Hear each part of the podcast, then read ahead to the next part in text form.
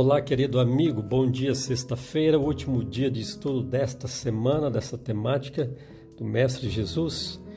Para você que é professor, educador, para você que é pai, mãe, que educa o filho, lembre-se que a educação divina ela é muito maior do que a educação humana. A educação fora de Deus, a educação apenas do mundo, ela é uma educação que falhará em algum momento.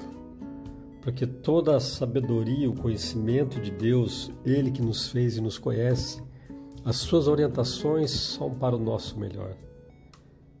Jesus, ele nos convida, ele diz: Se alguém tem sede, venha a mim e beba. Aquele que beber dessa água jamais terá sede. Jesus diz que ele é a luz. Jesus diz que fora dele não tem vida. Jesus também diz que quem crer em mim, como diz a Escritura, no seu interior fluirão rios de água viva. Jesus é a fonte que jorra para a vida eterna. Querido amigo,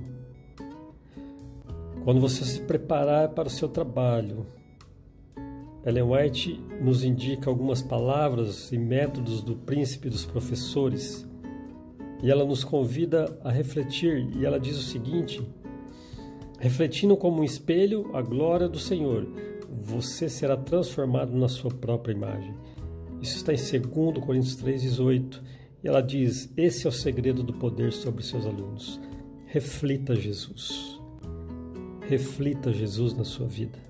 Que as pessoas possam enxergar em você o reflexo de Cristo.